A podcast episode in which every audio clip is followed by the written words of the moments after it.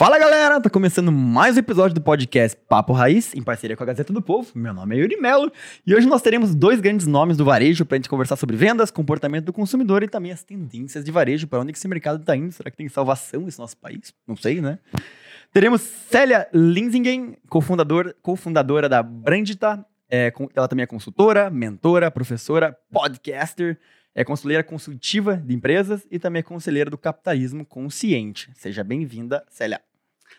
Um prazer estar aqui para a gente bater esse papo com assuntos tão diversos e tão interessantes. Pois é, eu tenho tanta pergunta aqui que eu nem sei onde. Né?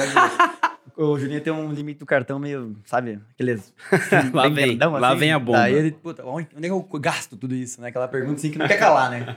Todo mundo, todo mundo tá se perguntando. Tô louco, tô louco, tô louco pra saber as tendências. Ah, gastar um eu posso te aqui. dar um monte de Pô, sugestões. Vamos, Saindo daqui, já vamos aproveitar. E também temos o Guido Jackson, que é CEO da Antor, que é o Uber dos repositores e startup famosa aí curitibana, que é um serviço que já tem mais de 120 empresas clientes, dentro, dentre elas Coca-Cola, Ambev, Philip Morris, além de 16 mil repositores cadastrados na plataforma. Seja bem-vindo, meu querido. Olá, muito boa vida. Eu digo que é um prazer estar com vocês aqui, bater esse papo aí das inovações e tanta mudança que está acontecendo aí. Muito legal. Bom demais. E também temos o Joninho Conceição, que foi eleito pela Ernest Young o consumidor do ano, contribuindo com praticamente metade das compras da Black Friday no Paraná, incluindo compra de casas, barcos, ternos e consórcios da Demilar. Caraca, isso só com seu cartão Elo. Caraca. Ah, e o Black, quanto que ele comprou do Black? Cara, eu tava com uma estratégia boa pra acumular milhas aí e acabou que deu certo. Daqui a pouco Né? ele já conta. É, deu certo. Retorna, né? Exato. Esse gasto vale a pena, né? A retorna. né? muito bom, galera. Vamos entrar direto no papo principal, que a gente tá num momento muito único do nosso país, como sempre, né? Cada dois, três anos a gente tem momentos únicos nesse país. a gente tem uma, tanto uma pós-crise vindo, né? Ouvindo, já estamos vivendo ela. É, taxa de, de Selic lá alta, né? A gente sabe que a taxa de juros ainda não tem tendência de baixa. É, a- o salário do consumidor médio não acompanha há muito tempo já a, a alta dos preços, né? Até o estudo mais recente, o salário mínimo no Brasil deveria ser mais de 6 mil reais para a pessoa consumir a mesma coisa que consumia há 20 anos atrás. Então, tudo isso somado, a gente fica se perguntando, né? É, qual, como que está o consumo hoje no Brasil? Quais são as principais mudanças no perfil do consumidor? A gente está falando aqui de varejo muito mais alimentício, né? Mais supermercado, mas também de uma forma geral. Como que está a visão de vocês, assim, do público, eh, consumidor nesses últimos meses? E para onde estão as tendências de consumo, assim? O que está mudando nesse mercado? Eu, eu posso talvez falar um pouco, eu sou, a- a- talvez vale explicar assim, dentro da Antro, a gente tem muito mais a, a prestação de serviço no varejo, no supermercado, e aí muito relacionado com, a, com o e-commerce, com os serviços de, da- das tendências de tecnologias nas lojas. Então a gente tem observado dentro dessa, desse consumo, por exemplo, a expectativa da Black Friday, que foi muito grande, é, com Copa, com tudo isso, acabou não sendo totalmente é, cumprida. Né? As pessoas não compraram, não gastaram tanto quanto deveria. Uma série de, de fatores fizeram que isso acontecesse. Uma delas é a própria mudança do paradigma. Porque a Black Friday, quando ela nasce lá nos Estados Unidos, ela nasce com o objetivo de desovar estoques. E aqui no Brasil a gente muda isso, né? A gente passa a criar uma data e comprar produto novo para vender barato. Isso não funciona, porque aí você não consegue dar preço. E aí, com a- o aumento da concorrência, virou Black November, Black Week, daí Black November, Black aí entra Year, a Copa, aí entra né, eleição, entra toda essa, essa, essa- esse caldeirão de, de novidades e acabou que, que essa, essa, essa venda não foi tão grande. Quando a gente fala do que, do que eu estou mais no dia a dia, que é e-commerce, tecnologia, novas tecnologias de serviço, aí a gente sim tem uma variação, tem um crescimento, a gente pode falar mais disso depois, mas no geral a expectativa ainda existe, né? O brasileiro sempre é otimista, o varejista não muda, ele ainda acredita que talvez para o Natal as coisas melhorem. O crescimento está acontecendo, está maior do que ano passado, é, apesar de tudo isso que você falou, mas ainda assim a gente está tá com um crescimento menor do que o esperado. E a despesa acaba crescendo junto também, então as margens do varejo. Mas você percebe uma mudança do perfil do consumidor, assim, no sentido. é, vamos tentar falar assim, mais da população mais pobre, principalmente, classe média para baixo, porque a- a- aquela pessoa salariada que a, a renda familiar depende muito de, de uma remuneração que não corrige ali, né, numa, numa Selic. Então, assim, é, mercado. tem mudado? Você tem, na, na na tua vivência, tem mudado o perfil de consumo? As pessoas tão, têm consumido a mesma coisa que consumiam até pouco tempo atrás? Ou não tá sobrando tanto para consumir? Estão tendo que ser mais, é, priorizar outras coisas e gastar mais em coisas mais essenciais? Ou não? Você acha que o pessoal tá gastando igual, às vezes até gastando mais do que deveria com algumas coisas supérfluas? Ou não? Tem cada vez mais indo pro essencial, por exemplo? Não, é, eu não vejo essa questão. Eu não tenho dados estatísticos aqui, mas pelo que a gente vê na- no comportamento, o que está mudando é o hábito, sim, muito, não é pouco que está mudando, mas não é só uma questão de renda, é uma questão de, de algumas conveniências. Por exemplo, quando toda vez que você compra algo no e-commerce ou, ou, ou num delivery, você acaba gastando mais. Você tem a taxa de entrega, tem uma série de gastos. Isso faz com que você tenha que gastar menos em outra área. Então, se eu compro uma pizza, ao invés de eu consumir, fazer a pizza em casa, eu mando entregar essa pizza lá em casa, vai custar muito mais caro. Compensação, eu vou ter que gastar menos com outras coisas. E, e a, a- a tecnologia, é, as- as- todas as startups e todos os serviços de delivery têm feito com que as pessoas passem a usar serviços que são mais caros. Isso mesmo na classe com renda menor, mesmo nos assalariados. Hoje, todo mundo usa aplicativo de delivery, quase todo mundo usa aplicativo de transporte, quase todo mundo também começa a trabalhar por aplicativo, tendo rendas extras. É, então, isso, isso, isso mudou um pouco o perfil. E a gente não, não pode, né? A, a- a inflação ela está sendo calculada de uma maneira, maneira muito errada, porque você está pegando os hábitos de consumo de 20 anos atrás e que hoje não existem mais. Né? Então, por exemplo, é, quanto que tá, pesa a internet na, na, na, na- na cesta de, de inflação? Quanto que pesa a TV a cabo? Quanto que pesa Smartphone, assinatura, plano. smartphone, isso plano de baixou o preço, smartphone? no caso. Né? É, isso não está lá. Então lá considera o custo da gasolina. Mas quantos que não tem mais carro, que usam agora só aplicativo? Então a, a inflação ela não mede mais a realidade. E, e quanto que é a inflação daquele indivíduo? Se o indivíduo não usa ônibus ou não usa carro, aquela inflação não pode pesar. Como as pessoas estão usando menos carro, é, e- então como é que é essa inflação? E o cara não compra mais arroz e feijão, o cara está comprando a pizza pronta. Então como é que você mede mede a inflação? Então o que a gente vê é a mudança do hábito, sim, o crescimento de conveniência, mesmo nas classes que têm renda mais baixa. Conveniência é, é o rei, gasta mais, é, e algumas outras coisas é, não fazem mais sentido para a pessoa. Então, talvez numa leitura simplória, você diria assim: poxa, caiu o consumo de feijão no Brasil. Entende? Tá, mas é porque as pessoas não querem mais comer feijão. Estou chutando aqui, né? não olhei o consumo de feijão, né? mas é assim que está acontecendo em tudo, em roupa, é, em outras coisas. Né? E cada vez mais a reutilização. Né? Você passa a alugar as coisas. Você passa a usar o carro alugado, você passa, né, o, no caso do transporte. A posse diminuiu, né? O desejo da, da- de de ter, a necessidade de ter, né? Então eu cresci que você ganhar um carro, você ter o primeiro carro era, né? Era um sonho. Você trabalhava, era uma, uma conquista, né? Você passava no vestibular, alguns privilegiados, mas depois que você se formasse era o teu carro. Hoje o comportamento do jovem não é esse. Então, o número de pessoas com carteira de motorista que estão tirando novas carteiras de motorista diminuiu. Então, não é objetivo, não é uma coisa na, que, para minha geração, todo mundo com 18 anos, nossa, meu pai brincava eu tirei a carteira. Agora você quer andar com a carteira no para-brisa do carro, para todo mundo te parar. Era uma conquista social, né? Então, hoje não é mais. Hoje é muito mais normalizado você andar de bicicleta e trabalhar de bicicleta. E se antigamente isso era um sinal, poxa, você é pobre, né? Você não pode ter carro, você tem que ir de bicicleta. Hoje, a- a- o significado é o- isso, é cool. Poxa, que cara legal, que cara consciente. Né? Então, a consciência das compras pega independente da classe social. E é interessante a gente falar isso quando você pergunta da classe social. Minha área de atuação é marketing, é comportamento do consumidor. Então, as pessoas hoje, eu acho que a grande modificação, elas buscam consumir o que faz sentido para a vida delas. E a gente sabe que as nossas decisões de compra, 95% são emocionais. A gente usa o racional para justificar. Então, eu sou uma diarista, mas eu quero ter um iPhone. Eu posso ter um iPhone. Não é o top de linha, não é o do ano passado. Eu posso pagar em 24 vezes. Então é o que eu quero. Então o desejo das pessoas não é mais comer arroz e feijão, nem tomar refrigerante, é ser vegano. É seguir um monte de celebridades, de youtubers e de. Então as pessoas estão muito mais aspiracionais. Lógico que a classe social influencia que muitos sonhos, daí você, infelizmente, uma parcela muito grande da nossa população só consegue, e às vezes nem consegue, pagar o, o básico do básico do básico. Mas até que ponto que isso é, influencia a, a economia no senti seguinte sentido? A pessoa que, que ganha lá ah, 2 mil reais por mês e compra um iPhone de 10 mil reais em 24 vezes.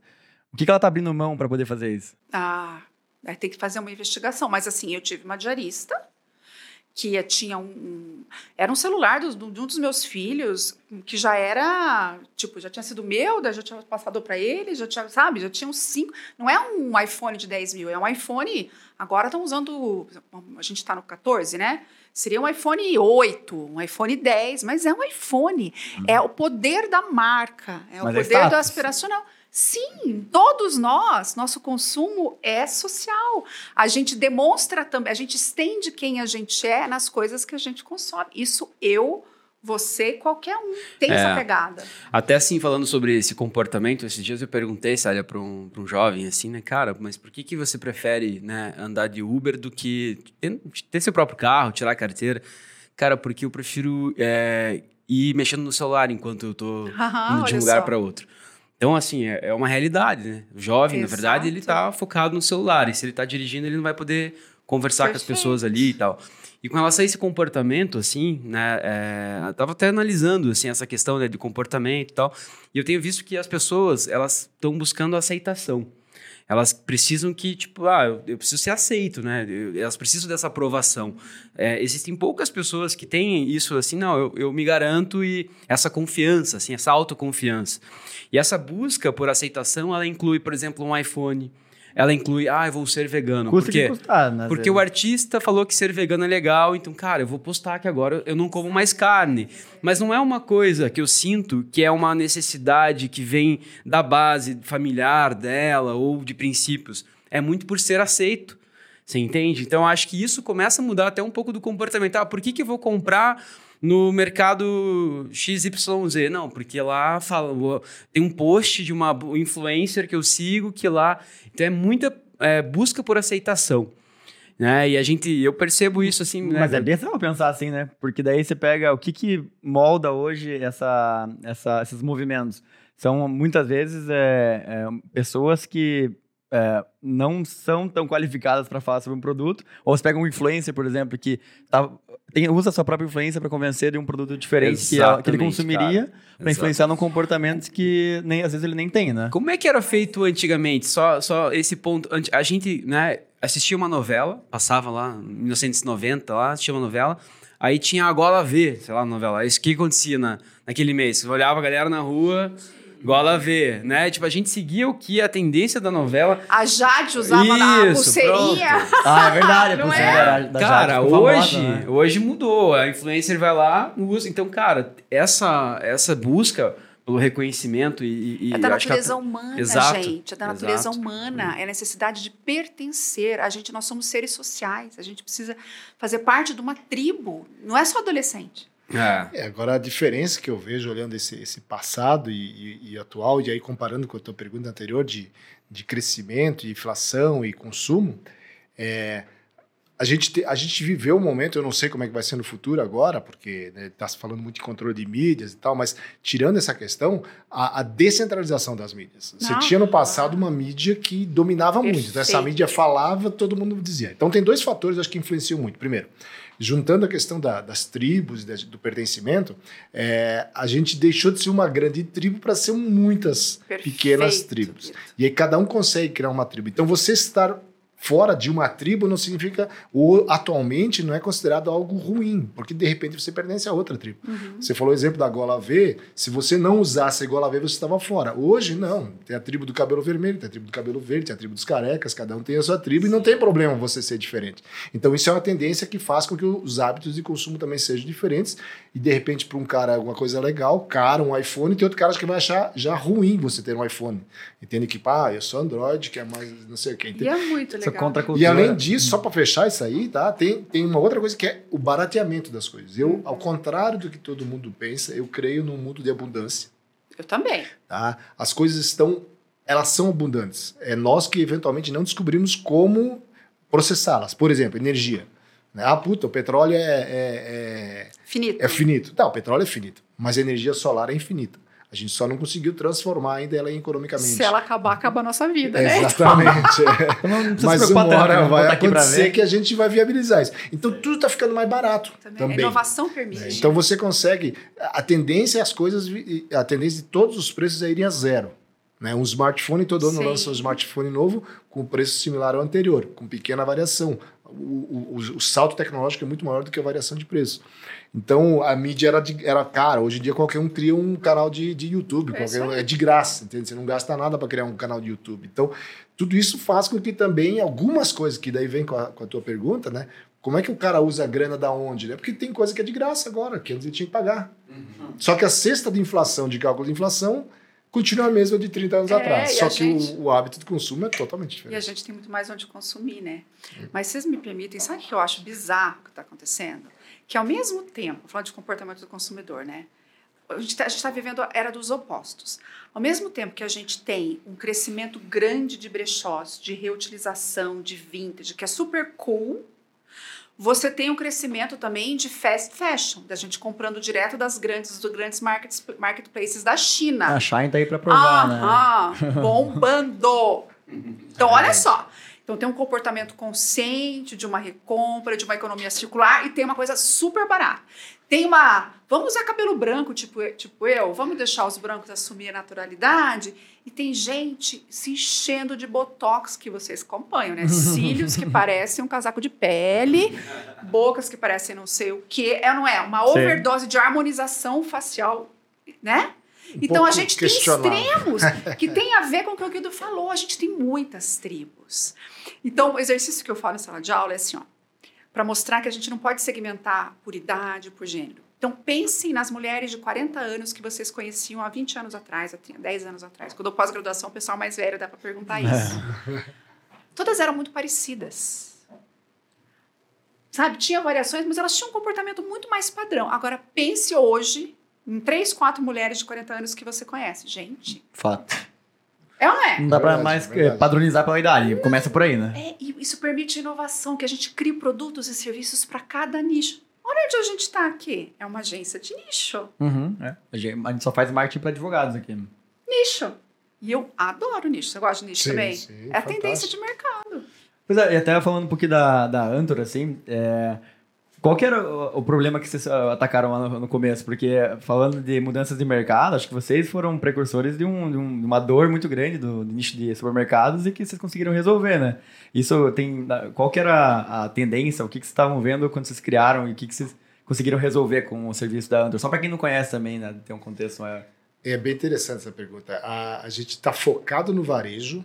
tá? Nós, nós nascemos olhando o varejo, é, olhando a indústria, pivotamos para o varejo e o que a gente faz, na realidade, é um pouco mais do que isso. A gente serve o varejo com.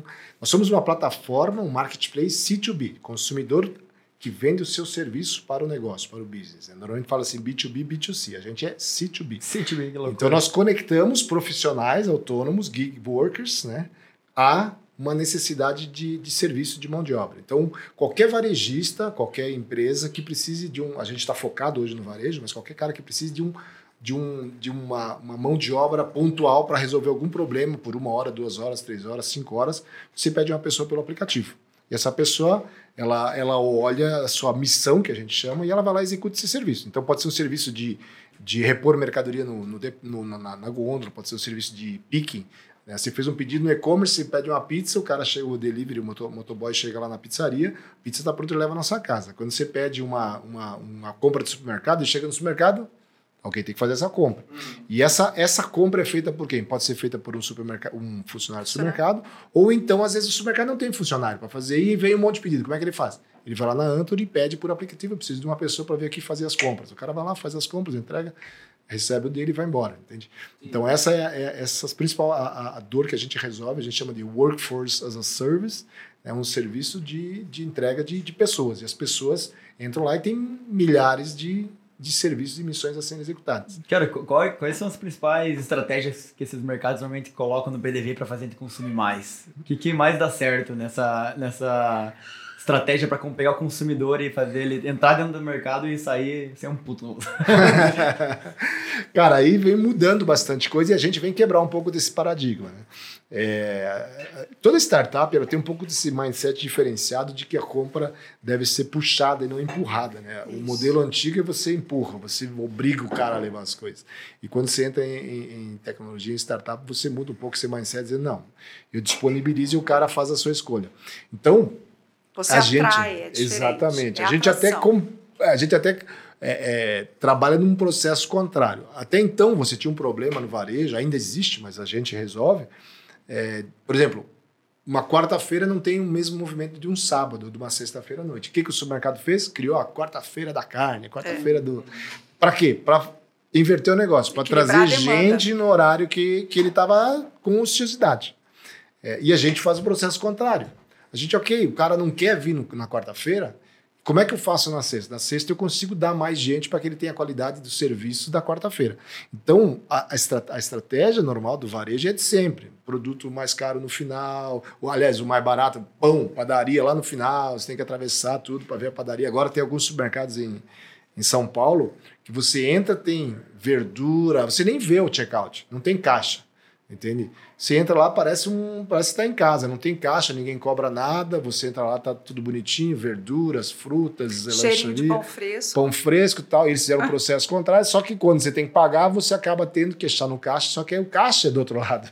Então Ah, é? você já sai consumindo e a hora que você Você chega pra entra ver- pelos produtos e termina, sai no Termina caixa. o caixa, exatamente. É o processo contrário. Então é justamente para quê? Para você não ter o impacto de que eu tenho que pagar e você sentir que pode pegar tudo daqui a pouco você lembra que. Pô, faz sentido. tem que É. O Duty Free tem feito isso há muito tempo. Muito legal. O- Hoje eu É. ia comprar as vodkas. Não, é muito boa, a estratégia é ótima. Então, é. uma das coisas que tem feito é isso, e a gente, como digo que a gente faz o contrário, a gente permite com que o cara, com que não falte o produto na hora que tenha muita gente. Porque essa é uma das grandes perdas de venda. Uma das maiores razões de perda de venda é você não ter o produto disponível. Sim. O carrinho abandonado, a, a falta de produto, que é um problema seríssimo. Né? Nós estamos falando aí de perda de 4, 5%, cento. pelo menos do faturamento por falta de produto. Em supermercado hoje, cara. E produtos que vencem também, tem um percentual bem elevado. Já tem várias startups trabalhando nisso. É, Pra na gente não ter verdade, perda tem uma startup da própria Gazeta que eles é, lançaram faz um mês, talvez, que é a Hero Food. Food Hero. Food Hero. É, ainda é bem desconhecido assim, mas eu, a gente conheceu por, trabalhar, por ser sócio deles lá aqui na- no Papo País. E o que, que eles fazem? Eles colocam lá ah, aquela fo- resto de, de receitas que ficaram prontas, ou insumos do, do teu restaurante, do teu supermercado que ficaram ali prontos e, e- é, que estão prontos, né? Por exemplo, aquele sushi lá que o mercado faz e que tem a validade de um dia. Naquele, no, nas últimas horas ele coloca no, no aplicativo.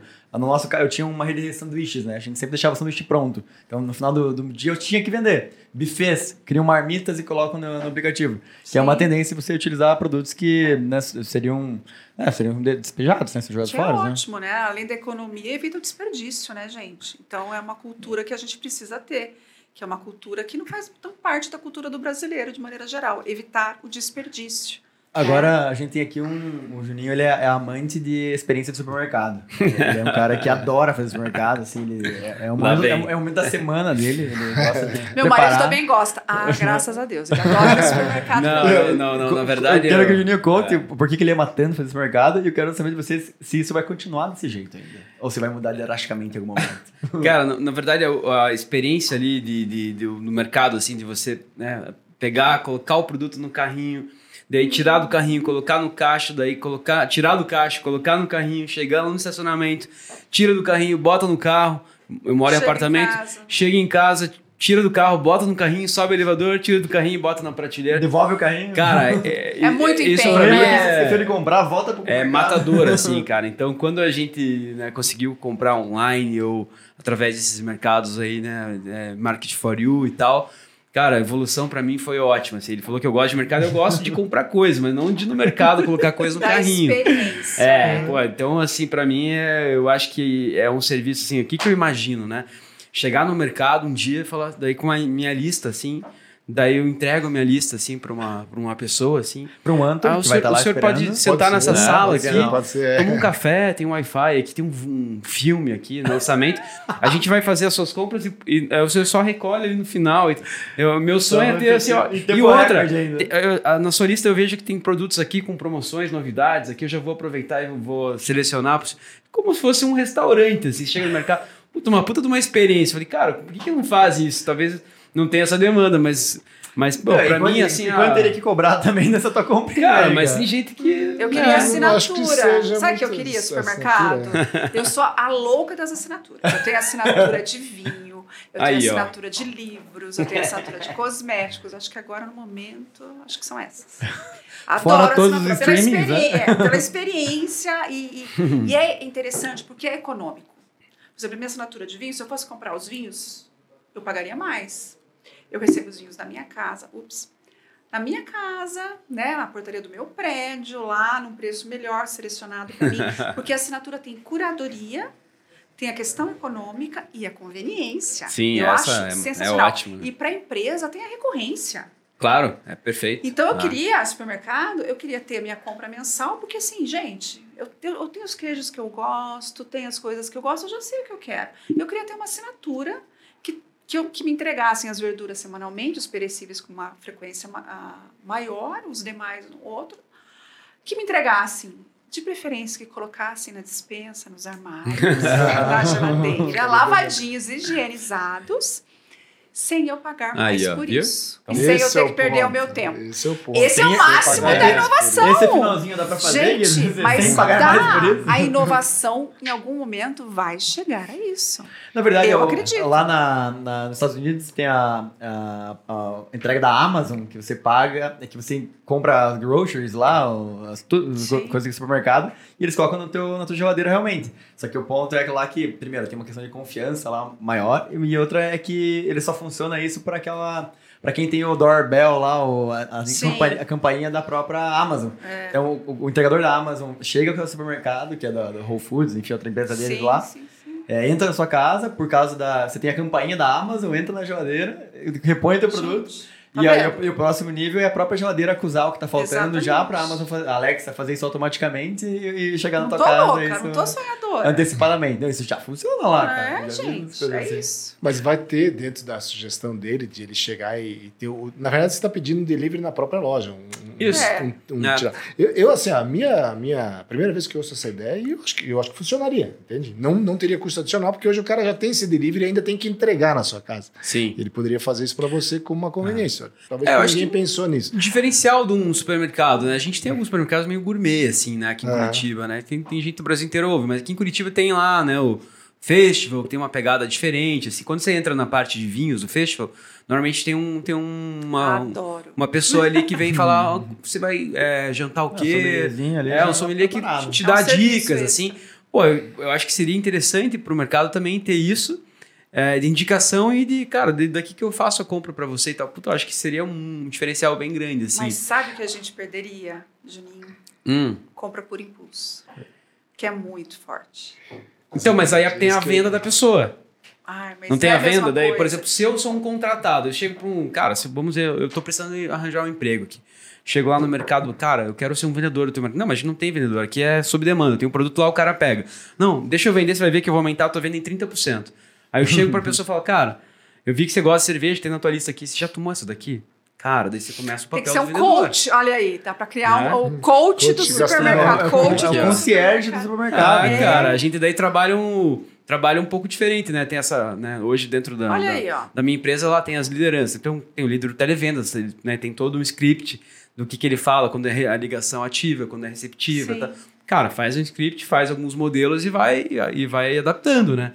Então, assim, ó, chegou uma pessoa dos 35 aos 50 anos, porra, já tem um script que o cara, né, olha, casado, solteiro, já, já olha na mão, aliança, já, pum, outra pegada. Então, cara, aí dá pra criar, né? Uma senhora, né, uma mais idosa, um, um adolescente, o que que eu vou... Então aí você monta ali as personas assim e começa a aumentar É. ver o ticket médio do mercado. Porque tem um vendedor ali, Tem né, que por testar, trás. eu né? acho que vale a pena Mas como é que testar. vai fazer isso com mil pessoas por dia entrando no mercado? Cara, é aí que tá, é todo mundo que vai pagar, né? Por Eu acho que assim, extra. quando você entra no shopping lá tem valet e tem normal, né? Tem uma galera que para no valet e você fala, como é que tem gente que paga 100 reais pra parar no valet? E É, sempre mas, tem, mas beleza, tem? pagando mais, ok. Daí É. Acho que sim, daí tudo, na verdade, se tiver essa, essa Ah, pegada. ou sim, se você faz parte do clube é, do, do mercado, enfim, se você é, é um cara que gasta ali por mês X reais, você tem direito a esse cara aqui. Então aí você começa a montar estratégias para aumentar o ticket já médio. oferecer pros mercados. Aqui, ó, É, consultoria.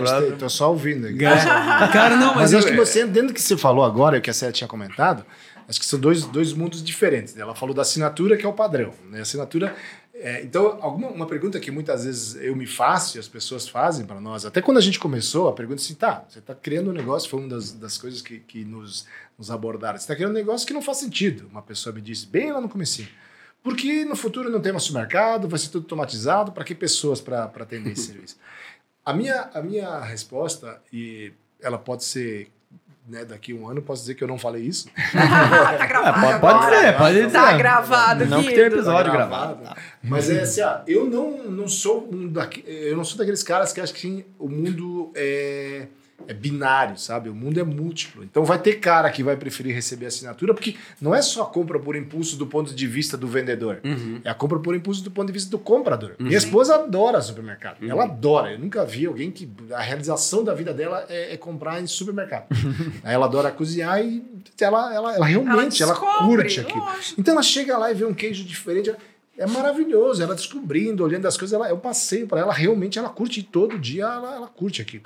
Então não vai funcionar a assinatura para ela. Não, mas na- nada lado, hoje teu- em dia funciona para todos. Exatamente. Todas então esse negócio, ah, porque lançou o carro, não tem mais cavalo. Cara, continua tendo cara que Gente, ama rádio é cavalo. sucesso, tal. rádio é Rádio. sucesso. Então, Pois eu é. acho que tem espaço para tudo. E o varejo no futuro, vai, não vai ter supermercado, vai ser só autônomo, vai ser só né, market for you, vamos fazer, falar dos nossos amigos aqui de Curitiba.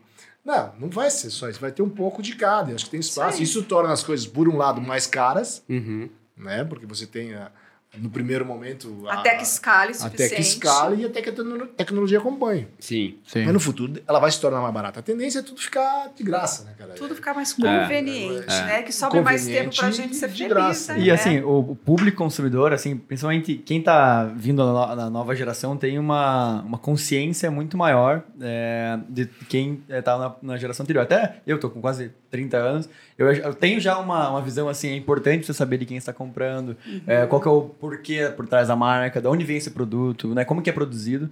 Mas isso na minha geração ainda é uma coisa acessória. O cara que tinha um diferencial. Mas não era uma coisa mandatória, assim, de eu saber da onde que essa roupa tá vindo, onde que ela foi feita, né?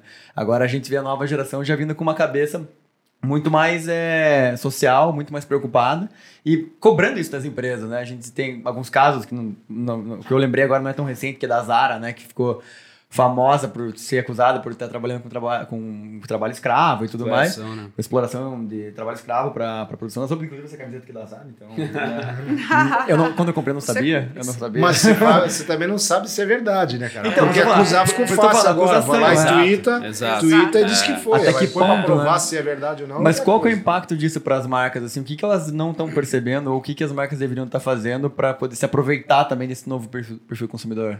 Ah, ah, vou te dar o exemplo da própria Zara. Agora a Zara tem um novo serviço que você na loja da Zara você vai poder revender as roupas da Zara.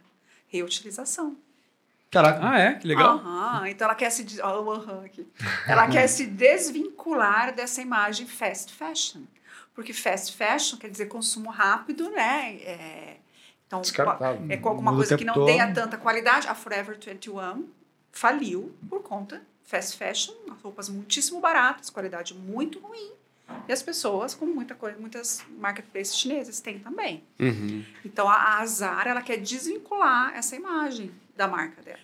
Só que assim, as marcas elas têm reputação, que são construídas com o tempo, com todos os pontos de contato, com toda a sua história. Quando uma marca tem uma reputação forte, a Nike também já foi acusada de muitas coisas, mas isso não, não feriu. Deu algumas lasquinhas, né? Sempre vai ter os haters, sempre vai pegar, mas se ela é sólida, ela acaba não, não fazendo danos maiores. Mas as marcas, sim, elas estão cada vez mais se posicionando. Veja, a Renner comprou, agora não me lembro qual deles, mas comprou ah, uma empresa que trabalha com brechós, com recompra de roupas. Mas Né? a, A a Arezzo- comprou a, a Troque A Troque de Curitiba. de Curitiba, é verdade? exatamente. A, a Renner também é uma outra empresa. Então, veja, Sim, eles estão se sim. reinventando, estão se atualizando, estão se antecipando, porque quem manda é o consumidor. Gente, a Coca-Cola fez isso há anos atrás, que é a tendência de comportamento. As pessoas estavam tomando menos refrigerante. O que a Coca-Cola fez? Comprou aqui de Curitiba ma- a Matilhão. Matilhão, água, comprou tudo que sucos de suco Del Valle, comprou tudo. água. Por quê? Os produtos substitutos. É. Então, ela entendeu, né? Ela antecipou o movimento da, de consumo, que as pessoas buscando saudabilidade, que está muito forte, vem com uma tendência muito forte em todas as áreas. Então, é isso que as marcas e as empresas e qualquer empreendedor de qualquer porte tem que estar atento.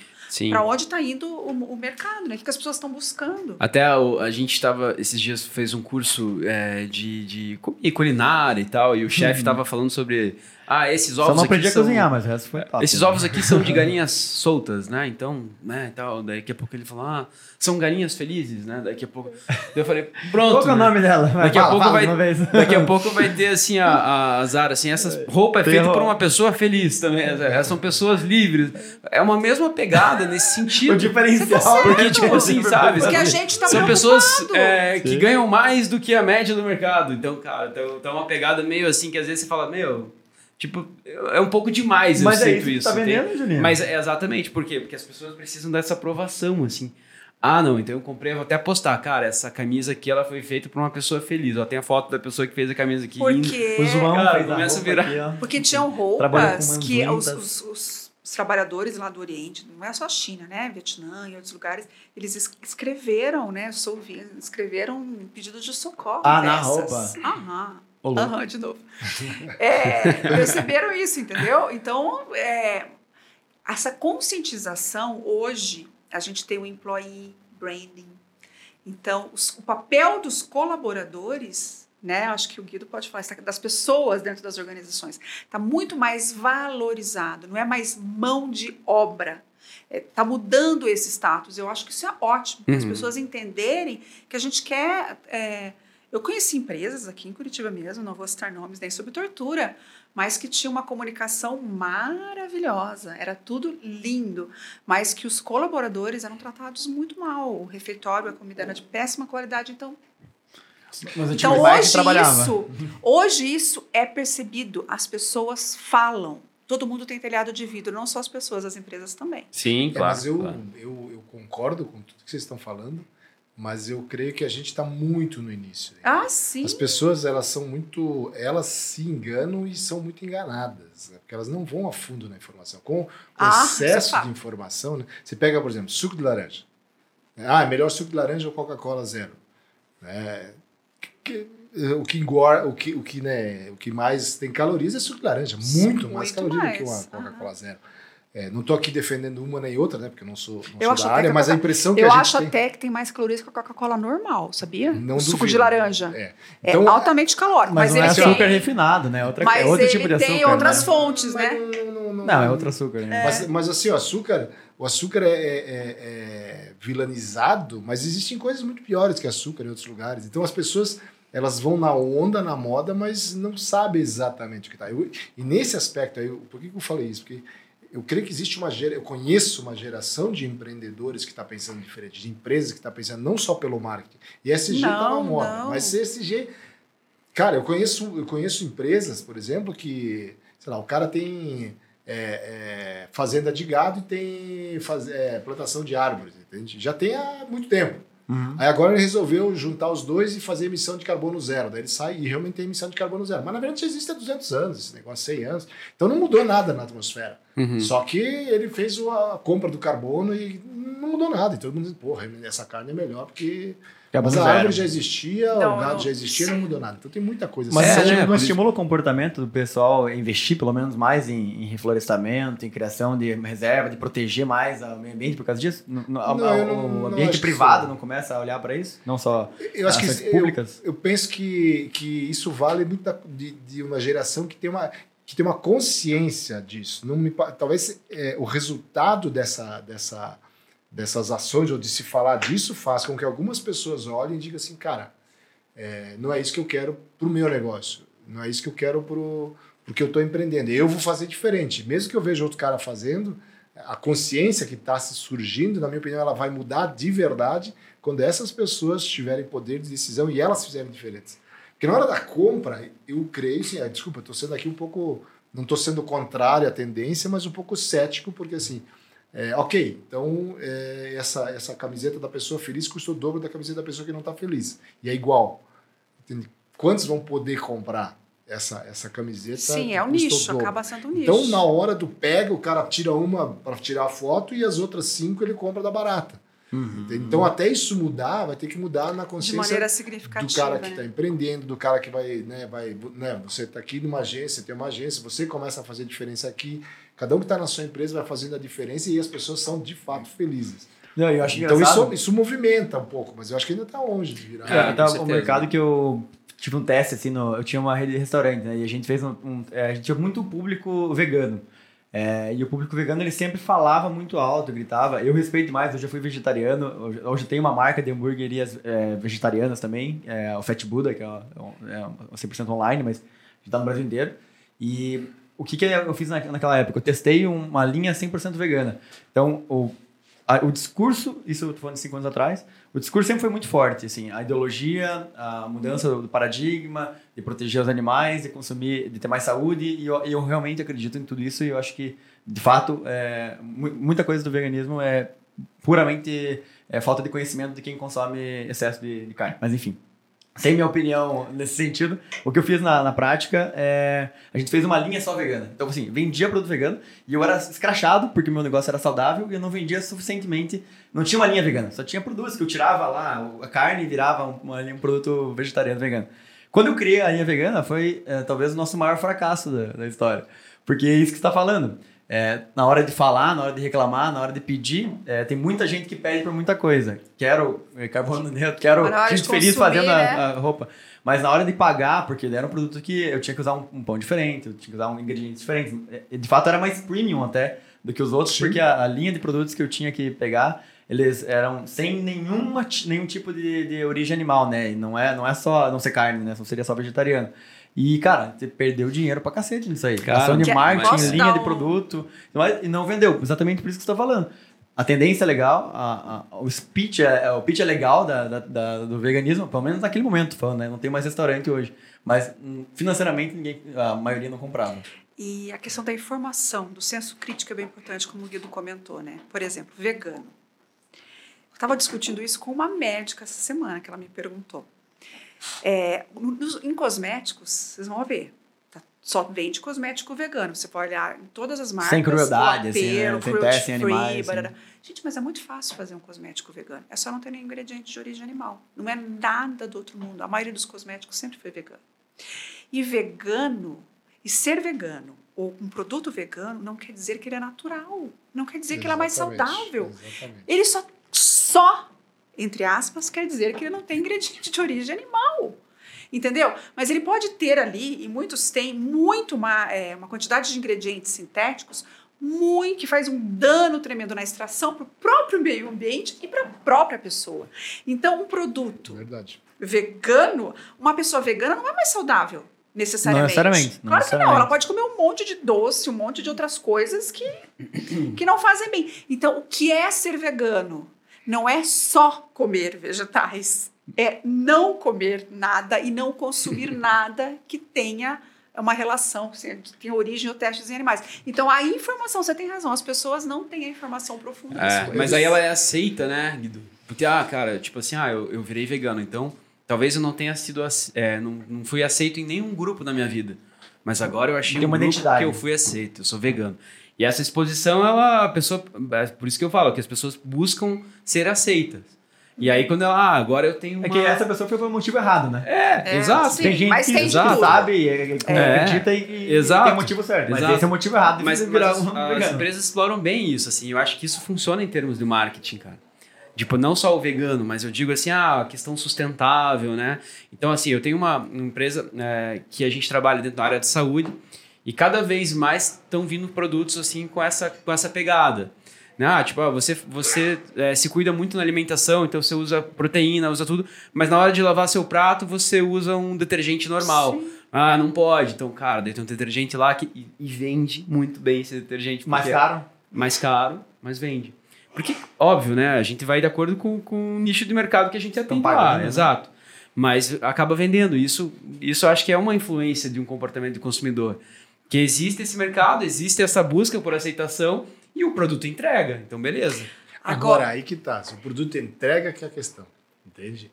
É, tem alguns produtos, por exemplo, a- a- aroma artificial. Eu trabalhei com indústria de alimentos. Aroma artificial, muitas vezes, é melhor do que o aroma natural. Então, é, Em que sentido, assim? De porque saúde artificial, mesmo? De- exatamente, muito mais saudável. Entende? Como pode? Porque a cocaína, por exemplo, é, é o que? É natural ou artificial? Bah, é, a última vez, deixa eu ver. É uma que extração, é uma extração, entende? É um processo É uma extração, cara. Então, tá, eu não vou entrar aqui tecnicamente, eu não vou saber dizer que tecnicamente isso é natural ou artificial. Mas, por exemplo, é, eu conheço uma fábrica de aromas, a Célia conhece, que faz aromas e faz aroma, por exemplo, de morango. Agora, o aroma natural do morango é muito difícil de fazer, porque na- a- a- o morango é praticamente água. a rentabilidade é muito Ah, e baixa. você dilui, e não tem gosto, né? Você pega o morango, de, de- de- vai ter gosto do quê? Para você ter o gosto de morango, você tem que fazer aroma, e muitas vezes é feito aroma de usando casca da laranja, casca do limão, e extrai algumas essências e aromas que compostas dão o gosto do morango. Então são todos ingredientes naturais, mas você não A pode combinação dizer, que é inédita. é, e você não pode dizer que é natural, porque não é do morango. Mas é totalmente natural. E está lá, aroma artificial. Aham. E a palavra artificial já foi. Exatamente, Que é. Então, entrando nesse esquema, por que Sim. eu tô falando isso? A mesma coisa do carro elétrico. Os países na Europa estão, alguns proibindo. A Suíça agora está dizendo para as pessoas não usarem carro elétrico, porque falta de energia elétrica Imagina, e risco é. de. Como de- assim? Você não viu? Não, Tá? Essa semana, várias, várias ah, Da Suíça só via derrota para Portugal. É, exato. A Suíça está recomendando que as pessoas não usem carro elétrico, que pela crise energética eles não vão ter energia para aquecimento. É, agora, eu te digo assim, ó, o carro Cara. elétrico está barato, a energia está barata, mas e a produção? É toda feita do quê? Na Europa, basicamente feito de carvão. Tá, tem lugares, né, os caras levaram o carro elétrico para Fernando Noronha e como é que qual a energia elétrica de Fernando Noronha? Você sabe qual que é? Solar? Não sei. Não, é, é geração de diesel, motor diesel. Diz- ah, motor diesel, mas das antigas mesmo. Aquele Então, que... que não tem uma ilha que está, sei lá, quantos, quantos quilômetros da Então é uma hipocrisia enorme, Então né? tem um carro lá que precisa levar Motorzão diesel gerar diesel. o... Então, quer dizer... Essa é Cara. Então, mas não, aí- e carro o elétrico... motor elétrico que Mas a o energia vem o ponto- diesel. é, Mas a maioria É um dos carro a carros... diesel, então. Então o carro elétrico é mais barato ou não? É mais ecológico, desculpa. É mais ecológico ou não? Não sei, cara.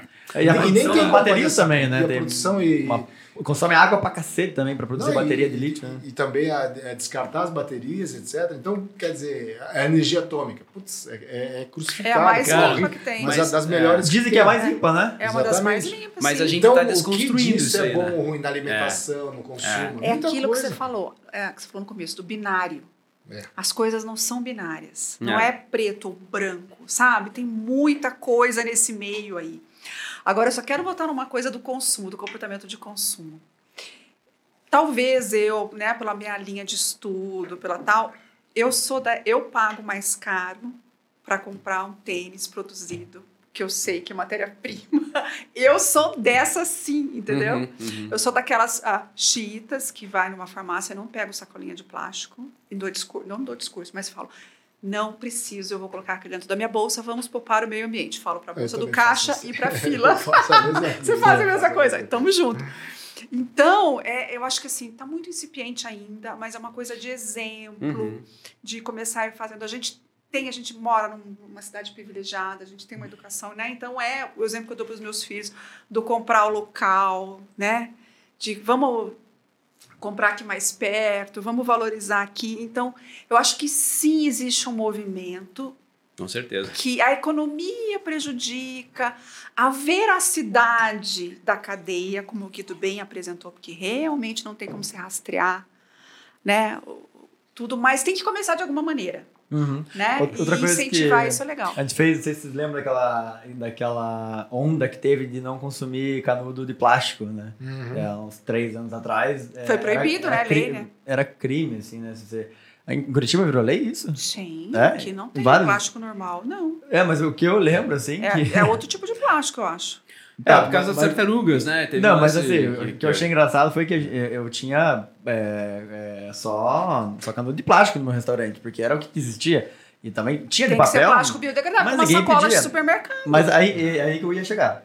É, daí a gente foi crucificado, todos os restaurantes foram crucificados sem entender nada. E, tipo, de uma semana para outra era a coisa mais é, bizarra do mundo você usar. Até ontem o, o cara ia ali consumia de boa e é, de um dia para outro a gente era criminoso por ter. Eu tinha que jogar fora um monte A de gente coisa. está vivendo isso, né? É, e tipo, e, e assim, o empresário é criminoso por estar usando esse negócio. Daí beleza, vou lá na indústria, pago o cara pra cacete, compro esse negócio aí de, de papel, e, e eu ah, depois de estudar a Concorde e tudo mais, ah, mas o, o plástico que não é biodegradável. Que daí que o ponto. E daí depois chegaram à conclusão que era melhor ter plástico.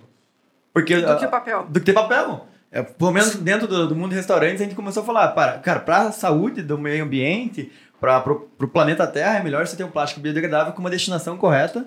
É muito mais é, interessante para reciclagem do que você só ter canudo de papel. É, porque não é o plástico que é o Porra. vilão. Daí- É você usar e descartar. Então, se você usar o plástico de maneira inteligente, é uma matéria-prima barata, Reutilizável. funcional, Sim. reutilizável. Então, é isso que a gente precisa desmistificar. E era o consumo de água na cadeia, de plástico É. era menor e tal. Tinha um monte de coisinha que depois foi Sim. descobrindo. Só que assim, Sim, a, é, a gente vai a manada ali, né? Daí É, o mercado tem que ser. Exato. Cara, assim, até analisando tudo que a gente tá falando, assim, eu acho que é é uma desconstrução, assim, porque o, o, ponto é assim, né? Se você tem uma loja, né? Tá ouvindo a gente, tem um negócio e tal, e surfar um pouco dessa onda, você vai faturar com isso. Porque, tipo, ah, primeiro restaurante em Curitiba que não usa canudo. Pô, o cara já, né, já pega e surfa essa onda aí. A gente ficou famoso por vender canudo de fibra de coco Então, naquela época. é. A gente começou a vender os canudinhos de fibra de coco que eram Mas o ser humano é assim, o cara fala do teu canudo, pega a máscara e joga no chão, né? Agora, depois da pandemia, quantas máscaras aí a gente via na rua e tal. Sim. Mas, é, né, então eu acho que o ponto é Mas utilizar... canudinho de, de, de fibra de coco na bolsa, né? É, exato. É Utilizar esses gatilhos que eu acho que são oportunidades, né?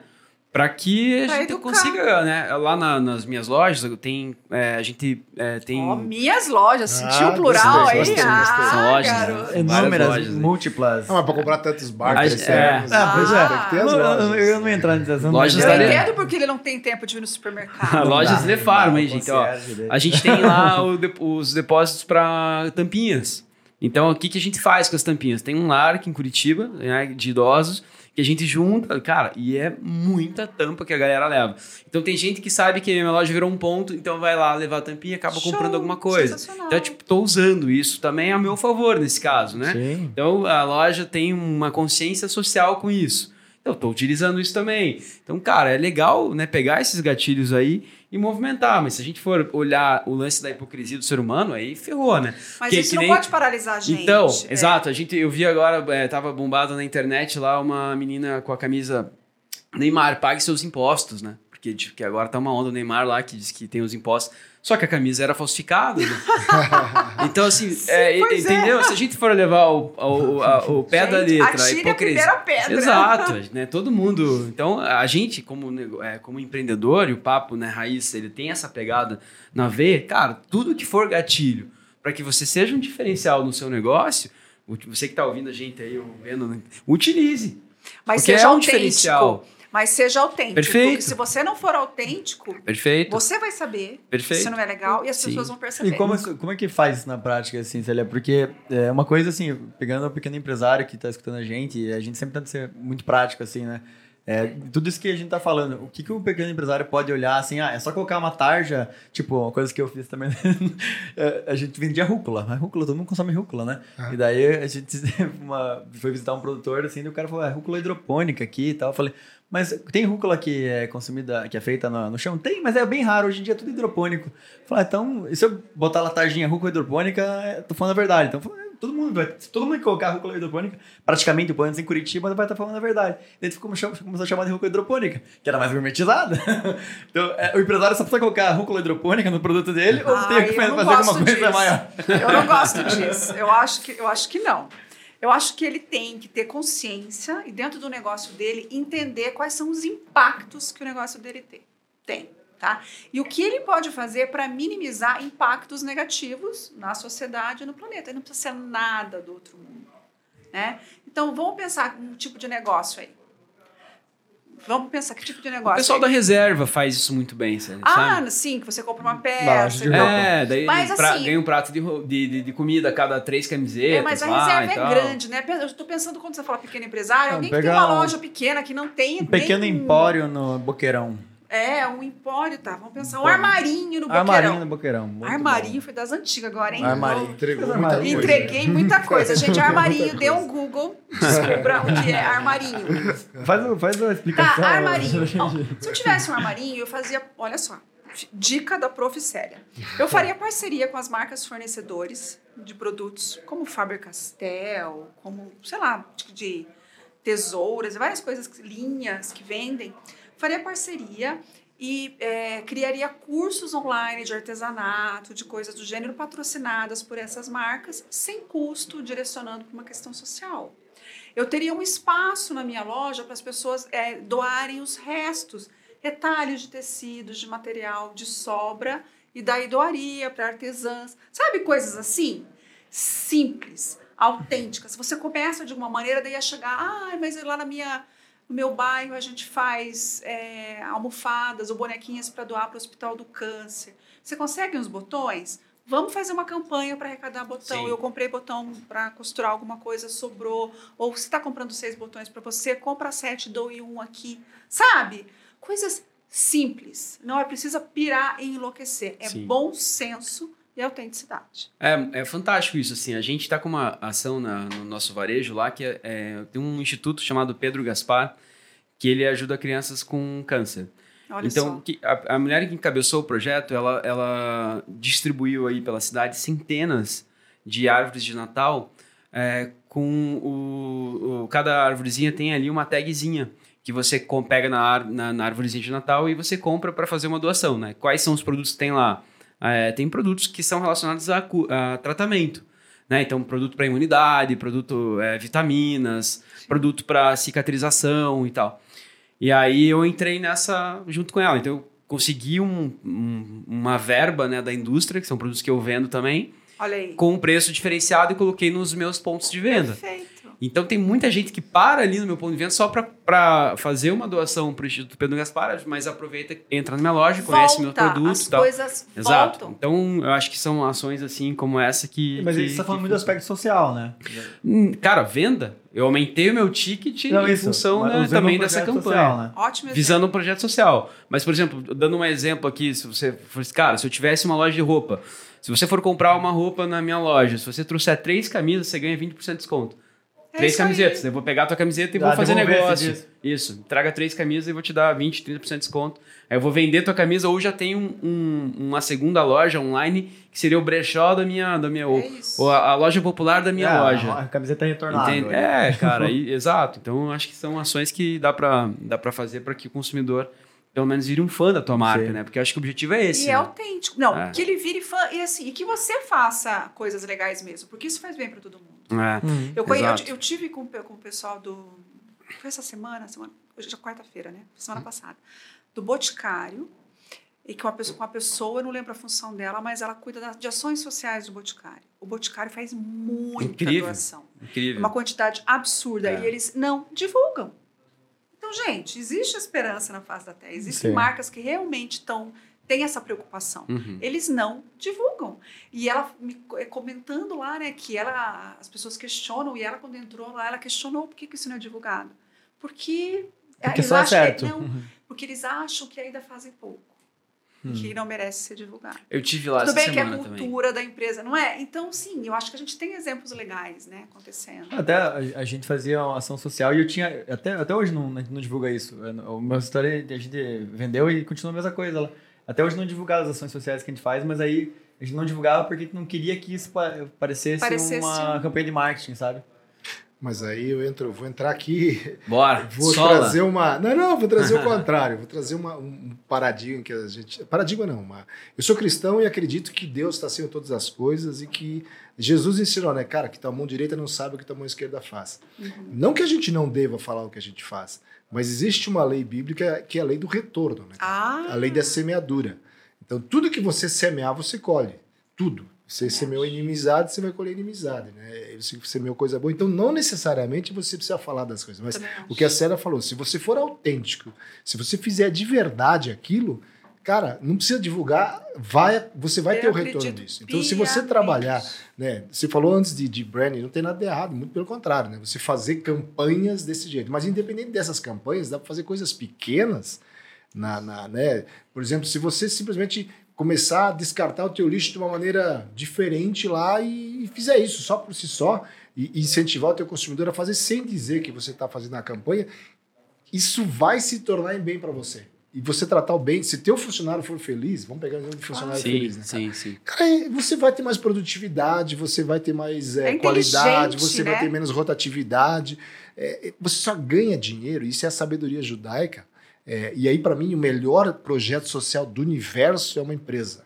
Tá? Não existe outro projeto social. Pega uma cidade paupérrima, coloca uma empresa lá, uma indústria, contrata algumas costureiras, por exemplo, se fosse uma, uma, uma, uma área uma têxtil, daqui a pouco o cara da mercearia já não vai dar conta, vai ter que aumentar um pouquinho a mercearia dele, daí já cabe uma farmácia, porque aí já vem um médico, daqui a pouco essa cidade está funcionando. Por quê? Porque você colocou uma empresa. Caso Então- de Toledo. O caso, é, e aí tem exatamente Toledo, quando foi sadia para lá, etc. E- então, é, e se você tratar bem estas pessoas, você vai ter retorno e vai ficar sabendo, e você vai crescer, você vai ter mais produtividade, você vai fazer um bem. Se você só consegue ganhar dinheiro fazendo bem. Eu digo para as pessoas assim, por que, que o Bill Gates é bilionário?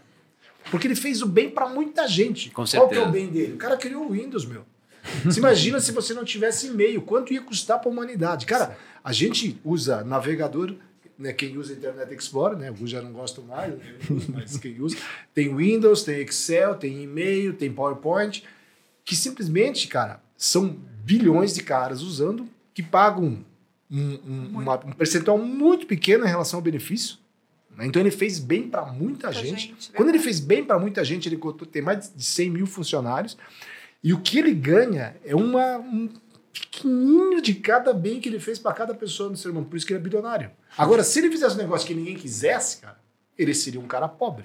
Então a única maneira de você ficar rico é você fazendo bem para muita gente. Perfeito. Enriquece quem ajuda mais pessoas, né? Então, Mais se você for filosofia. autêntico, exatamente, se você for autêntico e trabalhar no teu negócio, e aí que eu acho que tá, os caras, a, a gente tem essa mesquinharia de colocar num rótulo, não estou falando do- da, da hidropônica, por favor, tá? não quero que você faça como mas, tem gente Isso que era tá- uma das coisas, sabe? É. Rótulo em um monte de coisa também. Não, mas tem O gente que pão faz e tal. isso. Tem gente que faz, que, que, que sabe que é mentira. Tem, tem gente que sabe que é mentira. Tem muita coisa que sabe que é mentira. Cara, não adianta, ele não vai prosperar. Ele não vai prosperar. Esquece, cara, esquece. Depois o cara não sabe porque o negócio dele não vai pra frente. Sim. Mas porque o cara tá É. fazendo errado. A tag do pegando um gancho que você está falando, ah, agora, né, a gente está né, em época de Copa do Mundo, né? Então, Uhum. é, as empresas, a, a minha empresa fecha. Então, fecha uma hora antes, dependendo do horário, o jogo às, às 16 horas, a gente não abre mais. E mesmo assim, trabalho na área da saúde, cara. Então, assim, para mim foi assim, a- o planejamento de, de Copa do Mundo foi difícil. Porque eu pensei, cara, vou ter que dividir, né? A, a, a loja tem seis pessoas, vamos ficar três, aí no outro jogo fica três e tal. Mas daí eu pensando nisso que você está falando, eu falei, cara, eu vou fechar, eu vou avisar meu cliente antes. Então eu mando nas redes sociais, no, no call center, nas ligações, já fui avisando, ó, a gente vai para impactar menos. Por quê? Porque eu ganho o meu, o meu colaborador nesse Claro. sentido. Recentemente o- o- o- eu, eu assisti agora no último jogo às 16 horas, assisti num, num, num clube, depois eu saí e fui treinar. E do lado da, da academia que eu treino tem uma loja que não fechou durante o jogo. E eu entrei na loja pra ver. Falei, pô, eu curioso, né? Fazer um benchmark. Os caras estavam puto. Então, assim, o momento que eu entrei, os caras estavam, tipo, falando assim, cara, que merda. Estavam brigando entre eles ali, assim. Então, que ponto vale a pena o cara deixar a loja aberta, Quem ganha- vai entrar na loja? ganhar Ninguém, lá, fiz 10 vendas durante o horário do jogo e perdeu o time dele. Você entendeu? Eu acho que é uma conta que a pessoa, o empresário, o empreendedor, não faz nessa hora. Né? Então, você imagina o cara entra ali na, na hora do jogo e vai ser mal atendido. Ou ele entra depois, os caras falando que estavam trabalhando, o cara, pô, sacanagem, né? Essa loja não, não, me, não me passa uma, não me transmite uma coisa boa, né? Porque, pô, o cara fez os caras trabalhar durante o jogo. Então tem tudo isso envolvido, assim, que, é, que acho que tem que estar Esse conectado. é né? todo racional que você está falando, né? Mas eu te garanto que existe um, um irracional, um sobrenatural, que é quando Deus abençoa quem faz o bem, cara. Que você não vai Sim. conseguir medir. Sim. Entende? Isso aí você Sim. consegue medir na hora, mas tem algumas coisas que você não vai perceber. E que às vezes parece uma perda inicial. Dá uma olhada, uma dica de, de, de, de leitura, de pesquisa de uma empresa chamada, chamada Chick-fil-A. Não sei se já ouviram falar desses caras. Não. Chick-fil-A é a empresa mais rentável dos Estados Unidos na área de food, de, de, de fast food. Tá? Os caras têm, ganham muito mais dinheiro que McDonald's, muito mais dinheiro que esses caras. Existe só nos Estados Unidos. Eles têm um dono, o cara é dono sozinho, o cara tem, sei lá, quantas mil lojas, duas, três mil lojas. É, cada gerente de loja tem que ser, cada franqueado tem que ser o dono. Só pode ser o dono em uma loja. Operador, quer que né? o cara, o operador tem que operar a loja, não pode ter duas lojas. E os caras fecham aos domingos. Não funciona aos domingos. Tem um monte de ativista que vai contra os caras. Dentro, do aero- dentro da final do Super Bowl, era no domingo, os caras fecharam.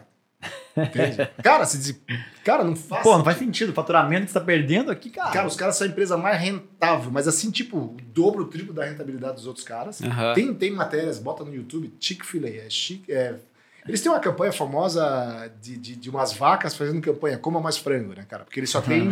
só sei tem, qual é. eat, more, eat more eh, chicken, né? Porque os caras só vendem coisa de frango, né? E, e aí eles não vendem nada de. de, de, de, de- é só frango, sanduíche de frango, né? Mas o que, que explica isso? Você tá falando de alguma Cara- coisa financeira ou é só o, o bem-estar ali das É o, pessoas? é o- sabe, uma parte é o, nat- é o natural, porque diz o seguinte, cara, domingo você fica com sua família.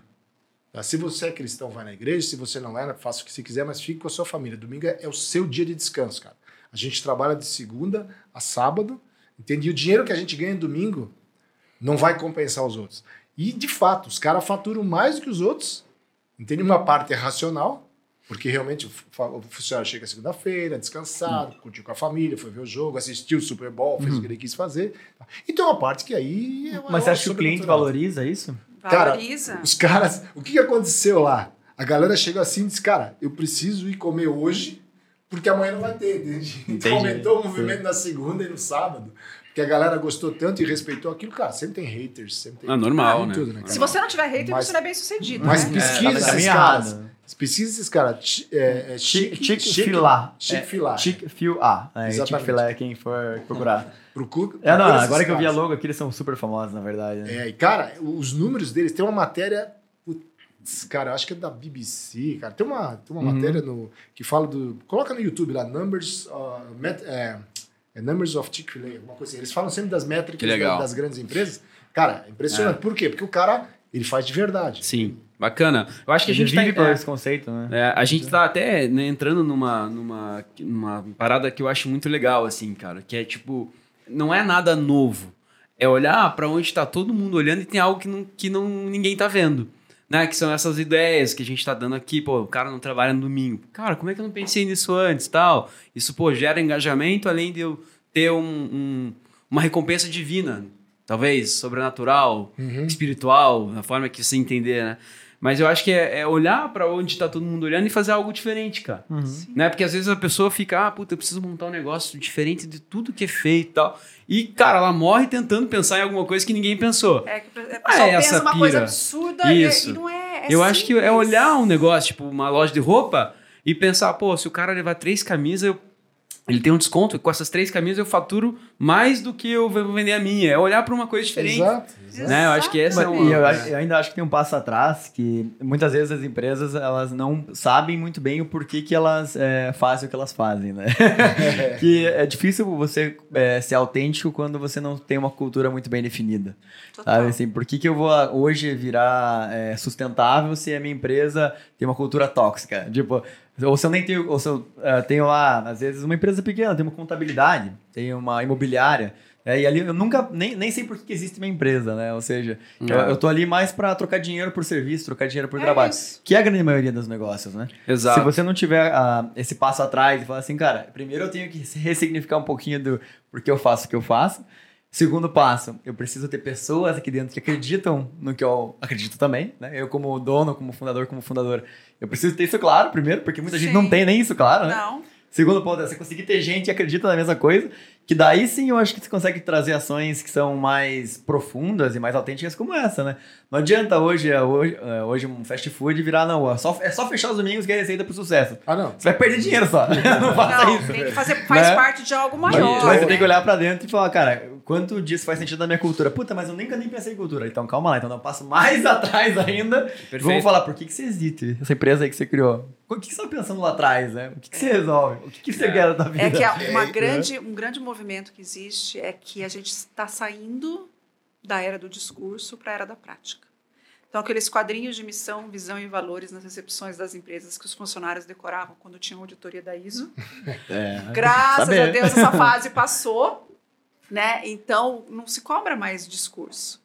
Aliás, se cobra sim, se cobra as ações do Sim. discurso. Sim. Né? Então, é a prática. É a prática que cada vez vai ser mais cobrada e verificada. Né? É, e aí você entra na questão do propósito, né? E, Ah. e quando você entra no propósito, volta para aquele, pra aquele ponto que eu falei antes, né?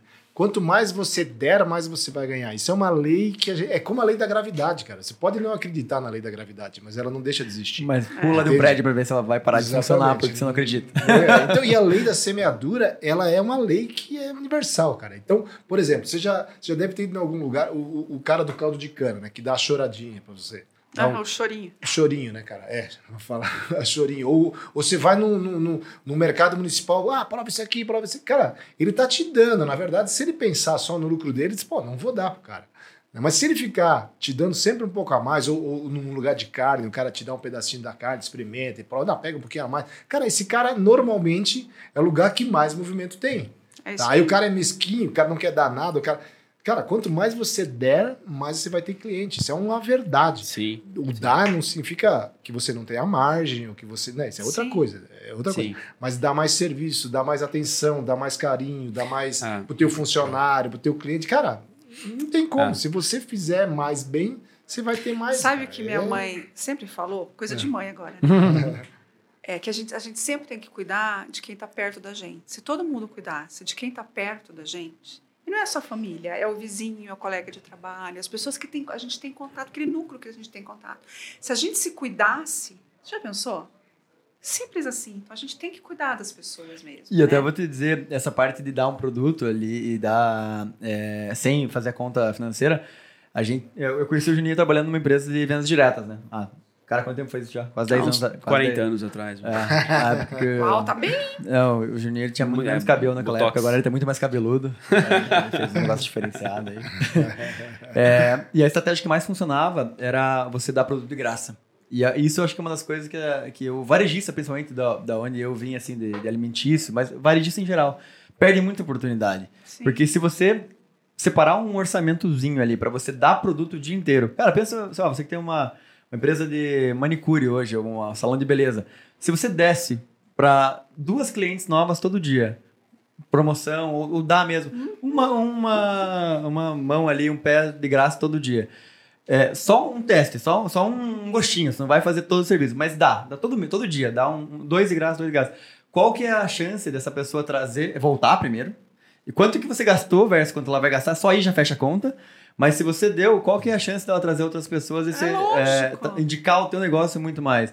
É, é uma lei não só é, religiosa, que obviamente faz sentido o que você falou, mas é uma lei, né? É uma inteligência. é reciprocidade. Gente, é inteligência. É, ponto. se você não tem um negócio Né? hoje, você começar a dar produto em vez de você fazer uma campanha só no Facebook, no Instagram, ou fazer um outdoor, você vai conseguir trazer muito mais reciprocidade pro seu negócio. Cara, muito mais venda. pessoas É. vão postar. É. Você não precisa, não vai precisar impulsionar essa publicidade, porque gente, eu vou postar. Adorei gente, eu vim no salão, cara. eu vim no salão, fiz, eu fiz o meu pé e ganhei uma mão de graça. Vocês estão acreditando numa coisa dessas? Você vai em A outra. pessoa pode, não, eu não vou, vou ficar Então? feliz, eu vou postar, provavelmente eu vou No postar. mínimo, eu não vou falar mal, né? Se der ruim o pé, eu sei que pelo menos é- a mão eu ganhei. É o tal do encantamento. É aquilo que a gente entrega além da expectativa. Exato. Então, a gente dos negócios, assim, a gente tem que conhecer a expectativa dos nossos clientes e os muitos empreendedores não conhecem qual é a real expectativa. Então, você precisa conhecer a expectativa para entregar um pouquinho a mais. Sim. Não, o de graça é o, é o investimento mais barato Com que eu conheço. certeza. Mas você não precisa- Adorei, muito bom. Eu acho que a, a gente, quando fala assim, entregar de graça, assim, não necessariamente precisa ser um produto. Eu tenho Não, uma não. ação, é, você falou muito sobre cristão e tal, assim, eu participo de um grupo também de CEOs cristãos, bem legal, chamado C12. Tem um lance que chama-se roda do equilíbrio ali, né? Qual que é o objetivo? Que você tem que estar bem em várias áreas na tua vida para você estar completo, certo? Certo. Então ali tem, né, é, comunidade cristã ou bíblica, enfim, é, caminhada com Deus, aí tem a parte saúde, nutrição, daí tem a parte ministério. O que, que é ministério? É você fazer algo por alguém. Então, você- se você é dono de empresa, por exemplo, cara, você não quer dar um produto para um cliente porque você não tem margem, tá apertado, dê um conselho para o seu funcionário de vida. Sim. Ensine ele a, a- a- a investir melhor o dinheiro dele. lá. Gestão É financeira. Dê um conselho ou, ou ensine ele a um curso de vendas.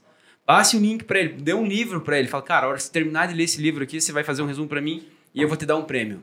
Lá, 30 reais, 50 reais, você ganha um... Então, é, é dar algo por alguém, não necessariamente um produto, né? Esperando o retorno. Exato. Então, assim, se- uma manicure, você vai lá, às vezes a, a pessoa, muitas mulheres vão lá, né, para se sentir melhor e tal, mas também vão para papear. Às vezes tá com um problema em casa, com o marido, com a família, vai lá e, e, a, e a manicure faz o quê? Faz um papel de psicóloga, às vezes. Então, o fato dela ser a psicóloga já é um diferencial numa manicure. Cria um Então, cara, faça um curso, né, com algumas técnicas ali, de você ouvir melhor a pessoa, escutar Sim. e tal. Pô, já é um diferencial. Então, são, são coisas que Muito bom. aquilo que a gente falou, né? Só pra não ser repetitivo. Olhar pra onde tá todo mundo olhando e tem algo que ninguém tá vendo. Sempre. Galera, a gente podia ficar o É. dia inteiro batendo esse papo, tá muito bom, na verdade. Eu só vou pedir pra gente ir pra, pras mensagens finais. É, Já deu uma hora e meia ah, aqui. Não pra respeitar o horário de vocês, porque se deixar a gente aqui... A gente, A gente gosta de filosofar aqui, daqui a pouco eu a gente nem tá usei a pauta, longe, na verdade. né? Agora que eu olhei aqui, tem metade das perguntas. mas O meu papo foi o melhor impossível. É, queria que deixa- você deixasse uma mensagem final até pro nosso é, ouvinte que tem um negócio, que às vezes ele nunca pensou nisso, ou ele nunca pensou em como adaptar o negócio dele é, pro consumidor atual, né? Para onde tá, para onde que ele deveria olhar, ou como que ele deveria abordar o negócio dele para se adaptar para também não só revisitar algumas coisas internas que às vezes foram deixadas de lado, mas aproveitar das oportunidades que conseguir nesse mercado tão turbulento que a gente tá, às vezes aproveitar algumas oportunidades de mudança de consumo. Quem quer começar? Posso e, e começar. também já deixa os seus contatos, Ah, né? claro. Como que a pessoa pode conhecer melhor. Eu faria o seguinte, eu, observaria o que, que eu faço que os meus concorrentes fazem, o que eu tenho de igual, se eu, se eu tenho tudo que eles fazem, e o que eu não tenho igual, que é diferente, se vale a pena eu adaptar, eu copiar, eu inovar em relação, se faz sentido para o público-alvo dele. E eu buscaria uma- algum tipo de diferenciação, mas não ser diferente por ser diferente.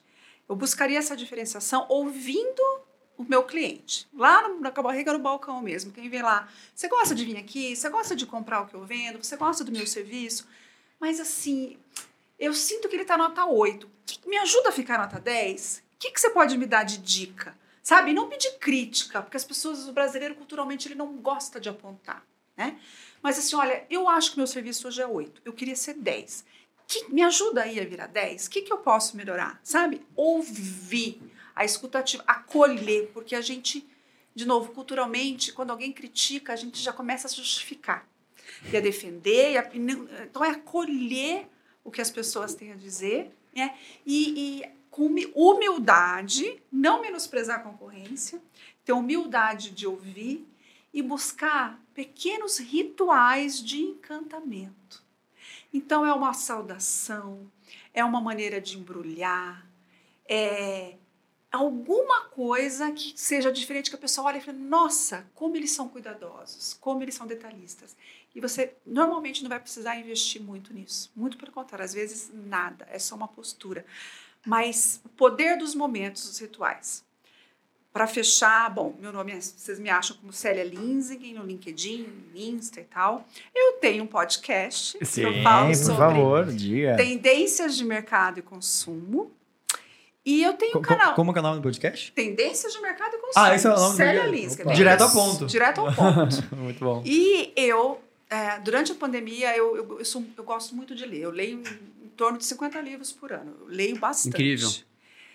E durante a pandemia, eu comecei a. Eu sempre faço uns, uns rascunhos, eu comecei a gravar vídeos de livro de negócios. Então, eu tenho um canal no YouTube que eu faço Que lá, bacana, que eu que compartilho e tal. Tipo um resumo cast, assim? É despretensioso. Eu faço um vídeo, olha, pessoal, ó, você que é empreendedor, eu gostei dessa parte, eu uso isso. Bem, Ótimo. não é para vender, eu não ganho nada com isso. Hum. Entendeu? Eu faço porque eu gosto, Tá eu, entregando. eu gosto tá de entregando pro compartilhar. mundo. Excelente. E é procurar Célia Linsingen, meu Muito nome bom. lá e tá lá. Que legal. Obrigado, Tá Célia. bom? Guido, por gentileza. Eu vou tentar ser objetivo, né? Porque é difícil, né, Célia? A gente gosta de falar, né? Muita É, ideia. mas eu vou colocar três pontos que eu acho que são imprescin- imprescindíveis, não, que são bem importantes. né? Propósito, a lei da semeadura e a dor. Eh, já vou explicar por quê, qual que é a relação, mas vou tentar ser sucinto. né? O propósito, tudo tem que ter uma razão de ser. Quando a gente tiver uma razão do negócio, que não é dinheiro, dinheiro é uma consequência. Eu sempre creio que o dinheiro é importantíssimo. Sabe? O negócio tem que dar dinheiro. Ponto. Tem que gerar riqueza. Que gera riqueza para compartilhar. Tem que óbvio, gerar né? riqueza. Porque você só pode ajudar alguém se você tiver. Se E você não é tiver, pecado. você não consegue. Não é pecado, muito pelo contrário. Né? Se você não tiver dinheiro, você não tem como ajudar os outros. Então você tem que fazer um Exatamente. negócio para gerar dinheiro. É. E tem, que- mas um o dinheiro é uma consequência de um bom propósito. Né? É, quando eu falo da, da lei da semeadura, tá ligado ao que você falou, né? Sempre você dá alguma coisa, você vai acabar tendo mais. Sempre doe mais, faça mais, que, que vai te dar retorno. Você consegue deixar mais claro o que, que é o propósito, assim, tipo, no teu negócio? Como é que, porque a pessoa talvez esteja achando que é uma coisa muito. que Etérea. meditar, vou pro monte, vou achar meu propósito de vida. Como é que ele consegue identificar essa empresa? Por exemplo, nós somos, né, como falei, uma, uma, uma, um marketplace C2B. Nós ajudamos, ah, permitimos que pessoas profissionais se conectem com empresas que têm serviço. Então, nosso propósito é transformar a vida das pessoas, transformar a maneira que essas pessoas trabalham. Então, tudo que a gente puder fazer para que essa pessoa tenha uma vida maravilhosa, a gente faz. Tá? Cuidar dessa pessoa. São profissionais autônomos, como você falou, como motoristas de Uber ou entregadores de iFood. É, e nós temos vários casos de cara que saiu da rua e que hoje mora em casa e que começou a trabalhar no aplicativo saindo da rua. Então isso para nós é, é, o- é o- é o que a gente faz. A gente quer mudar a vida dessas pessoas. Isso é o, é o ponto básico. Tudo que a gente puder fazer. Esse é o pra- propósito. esse é o nosso propósito. Então. Tá? É, através do quê? De um excelente serviço que gere dinheiro para poder pagar todo mundo e, e sair. Né? É, e aí o propósito né, é uma coisa bem, Uhum. bem prática. Assim. Bom, eu falei da lei da semeadura e o último que eu diria é a dor, cara. Isso é um troço que eu aprendi em startup, que é diferente de indústria, mas que vale um pouco. Então, você ser mais um, para mim ficou muito claro quando, quando eu, é a segunda startup que eu fundei e, e a primeira é um negócio muito legal. Né? E negócio legal também dá certo. Né? O, o Instagram é legal, entende? mas pô, você vive sem, não tem problema. Entende? Agora você talvez já está habituado, já vende, já virou Como uma vive sem o necessidade. Instagram? Mas o antes- Juninho não entendeu essa. Mas o antes, mas antes de existir o Instagram, não fazia falta, a gente Não. conseguia viver. Depois surgiu, a gente criou uma dependência, mas por quê? Porque é legal ter. Agora, quando você resolve uma dor, é muito mais fácil de vender. Se eu chegar para você e disser assim, cara, você tá com uma dor de cabeça terrível, eu digo assim, tome vitamina C todos os dias, daqui a seis meses você não tem mais dor de cabeça. Obrigado. Vai ser difícil Ótimo, de vender ideia. entende? É, mas se eu disser, tome esse aqui, você vai daqui a meia hora não ter dor de cabeça, qual dos dois vai ser mais fácil de vender? Um analgésico ali. Então a vitamina você vende, as pessoas compram vitaminas. Só que o resultado é longo, o cara desiste no meio do caminho. É. Eu comecei a tomar vitamina C já um monte de vezes, parei. Porque, meu, né, você não vê o resultado, mas é importante. Tá aí as lojas, cheio de loja de, de suplementos nutricionais para academia, tal, tal. Tem um Ele é mercado. farma, né? cara? Mas é mais Ah, é difícil verdade, de é vender do que vender. O pessoal prefere, se tivesse uma pílula que o cara Lá também tem tudo, se musculoso na hora, meu, ia vender mais rápido. Puta, Então, verdade. quando você resolve uma dor, o que a gente está fazendo agora é uma dor. E às vezes você tem uma dor no seu bairro. Não quer dizer que se um outro. Ah, eu tenho um armarinho, vamos voltar para o armarinho, né? Você tem um armarinho. que, o que, é- o que, que o teu cliente. O que não está resolvido para o teu cliente, né? O que que. O, o, o que que ele. Eu não sei o que, que é no caso do armarinho, né? Mas qual é a dor? Qual é o problema que esse tá- cara tem? Se você resolver o problema, o cara vai pagar qualquer coisa para resolver o problema. Isso aí. Entende? Que é o caso do e-mail do, do Bill Gates, que o cara criou uma maneira. Ó, qual que era o problema? Era mandar uma carta, custava caro quando eu mando do meu computador. Putz, é uma dor legal, o cara resolveu, todo mundo comprou. E ficou fácil dele vender. Sim. Então, descubra no seu negócio qual que é a dor. Se você tiver um, um supermercado, do outro lado do supermercado, se os dois fizerem a mesma coisa, vocês vão se matar no preço. É isso. É, até no É a teu. Vamos se matar, se matar abraçado. Abração. Pegar um gancho só no que o Guido falou assim, no teu negócio em especial, tá? Fazendo um merchan aqui, assim, o, o- Cara, a gente quando começou a vender muito online, eu criei um problema pro meu negócio. Por quê? Porque eu não tinha uma quantidade de pessoas lá para separação de pequenos produtos, de pequenos volumes. Porque a gente tinha uma venda muito grande para B2B, Uhum. são pallets de produtos saindo para empresas. Uhum. Daí a gente saiu de, sei lá, 30 vendas por dia para 600 vendas por dia. E aí, como é que você separa 600, 600 caixas de produto? Tanto, né? Então, exatamente. Pô, então, pelo amor de aí Deus, eu percebi que aí, é, né? eu, eu venho da indústria farmacêutica, eu vi que então, como é que a gente percebe as coisas? Que não adianta você não ter uma infraestrutura para dar conta daquilo que você fez acontecer. Uhum. Né? Que nem, ah, pô, eu fiz uma cidade, mas você não tem uma rua boa movimentada, vai, vai bloquear, vai parar tudo. Largar ela E as empresas têm essa dor. E você pensou nisso, porque você pensou, pô, o cara agora no online tá vendendo, ele não vai ter, eu não tem um time para separação, não tem um time para entrega. E eu fui montando isso na estrutura, junto com o crescimento. Então eu não pude crescer mais porque eu não tinha infraestrutura. Então você resolve, resolveu essa dor. Então, cara, muito bacana o que você fez.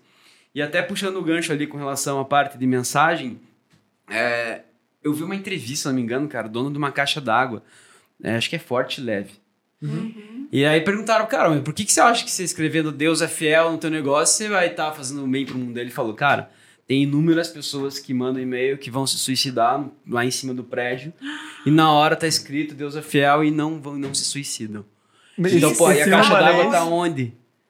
Não Que é loucura, fantástico? é Daí, fantástico. cara, porra, então, cara, a tua mensagem chega pra pessoa que tá disposta E a uma ouvir. vida salva valeu Exato. muitas impressões. Então, Faz todo cara, muito bacana. Muito bom. Guido, como que as pessoas podem entrar em contato contigo, conhecer um pouquinho mais sobre a Antor?